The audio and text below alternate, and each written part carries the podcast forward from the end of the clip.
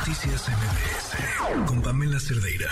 Les comentábamos, bueno, lo hemos comentado en la semana, platicábamos eh, con, con Paris eh, sobre este centro donde ocurrió esta tragedia en la que perdieron la vida 39 migrantes. Yo no sé si decir perdieron la vida es la forma correcta, pues se las arrancaron, los dejaban morir, además de la peor y más cruel forma, en un incendio eh, mientras estaban encerrados, sin explicar por qué estaban encerrados en un centro, en el que además, eh, nos comentaba París, ya había sido cerrado en la administración anterior, justo por considerar que las condiciones en las que los migrantes estaban eran inadecuadas. Ayer platicábamos también como otro centro de detención para migrantes había denunciado ese mismo lugar por no contar con los protocolos de protección civil y nada se hizo. Se sabía y nada se hizo. Nos acompaña Melisa Bertis Hernández, secretaria técnica del Grupo de Trabajo sobre Política Migratoria en la línea. ¿Cómo estás, eh, Melisa? Muy buenas noches. Gracias por acompañarnos. Gracias. Buenas noches. Gracias por el espacio. Melissa, ¿cuáles fueron esas eh, denuncias que se hicieron sobre las condiciones de esta estación migratoria? Gracias.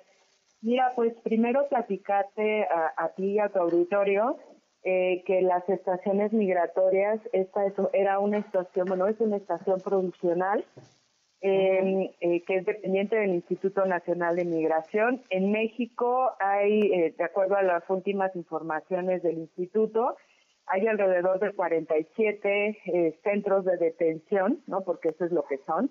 Son espacios en donde se priva de libertad a las personas migrantes y hay estaciones migratorias y estaciones provisionales de tipo A y B y dependen mucho del tiempo máximo que tienen para estar las personas ahí, ¿no? Antes de, ser reportadas o de resolver su situación. ¿Qué, es una A y qué es una B? ¿Qué diferencias hay? Sí, por ejemplo, estaciones eh, provisionales tipo A no pueden estar eh, más de 48 horas y estación migratoria tipo B no pueden estar más de siete días. ¿no? Okay. Eh, ¿Por, qué se le llama estación cuando en el fondo o en la práctica es un centro de detención? Exacto. Eh, lamentablemente la ley de migración ha establecido pues muchos eufemismos, ¿no? Como el hecho de que las personas migrantes están presentadas o están alojadas en, estaciones migratorias cuando en realidad es una privación de libertad, ¿no? Entonces, el no nombrar, en, por ejemplo, la ley de migración, que es una un centro de detención, pues es una manera de enmascarar una violación a derechos humanos, porque justamente la Suprema Corte de Justicia de la Nación declaró, acaba de declarar ahora en marzo, la inconstitucionalidad de los plazos que establece la ley de migración para resolver los casos, ¿no? Entonces, esta, eh, esta, esta em, eh, número que te daba de horas o de días, ¿no? 48 horas para el tema de estación migratoria tipo A o 7 días para estación migratoria tipo B, son inconstitucionales porque excede, digamos, el límite constitucional de 36 horas para los casos de faltas administrativas, ¿no? Estas estaciones migratorias, bueno, pues eh, lo, lo, veníamos documentando distintas organizaciones de sociedad civil, inclusive organismos internacionales.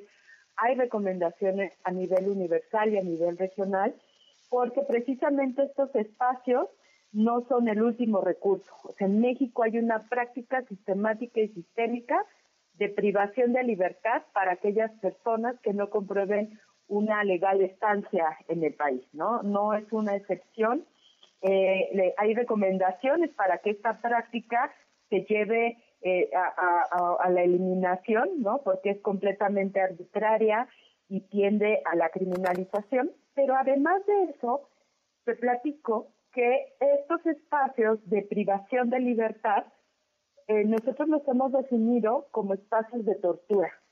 Espacios en donde se cometen malos tratos, torturas, tratos crueles, inhumanos y degradantes. Y bueno, el el mejor ejemplo, lastimosamente, es lo que ocurrió en Ciudad Juárez, en donde prácticamente esta práctica de llevarles a estos lugares, pues les mató prácticamente, ¿no? Ahora, eh, sobre este centro en específico, ¿qué habían denunciado? Claro. Mira, nosotros hicimos una visita in situ eh, con varias organizaciones de sociedad civil a Ciudad Juárez el año pasado y bueno, encontramos pues varias irregularidades que honestamente, vuelvo a repetir, no es algo nuevo, sino fuimos a confirmar lo que ya nuestras colegas defensoras de derechos nos habían dicho. En primer lugar, identificamos eh, que, bueno, el Instituto Federal de Defensoría Pública, que es una institución eh, eh, de, defensoría para cualquier persona, incluyendo las personas migrantes, ha tenido que litigar o había tenido que litigar un ingreso cuando el derecho a contar con un abogado y el debido proceso pues debe de estar garantizado. Hay presión o hubo presión, identificamos presión por parte de agentes del Instituto Nacional de Migración, por ejemplo, para que las personas se desistieran sobre eh, levantar alguna queja o alguna denuncia o inclusive para solicitar asilo ante las instancias correspondientes. En general, las condiciones pues son condiciones muy cercanas o peores a las de las cárceles las personas evidentemente no pueden salir por sí mismas, están completamente incomunicadas, no hay acceso con el exterior. Había dos espacios para el área de mujeres en donde estaban literalmente encerradas, sin ventilación, sin posibilidad de tomar el sol.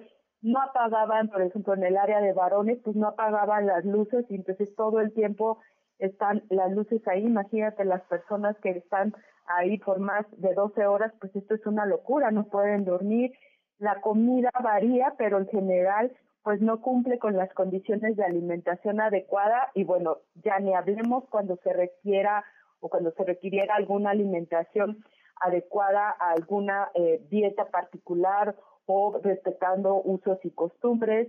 El tema de la salud, pues prácticamente no había un consultorio, ¿no?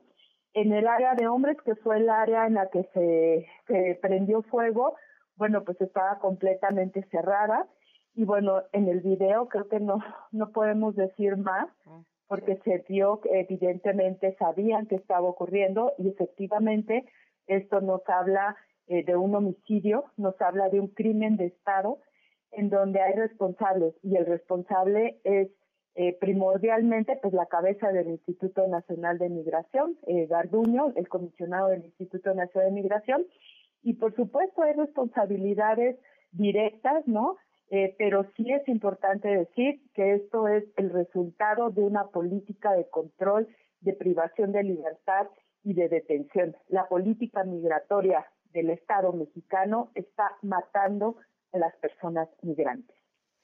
Pues eh, más claro imposible. Te agradezco muchísimo, Melissa, la oportunidad de platicar y sigamos hablando porque bien, esta fue la tragedia de esta semana, pero la tragedia en cuanto a la política migratoria sigue ocurriendo en todo el país. Muchísimas gracias por habernos acompañado. Que estés bien, Pamela. Muchas gracias por el espacio. Gracias.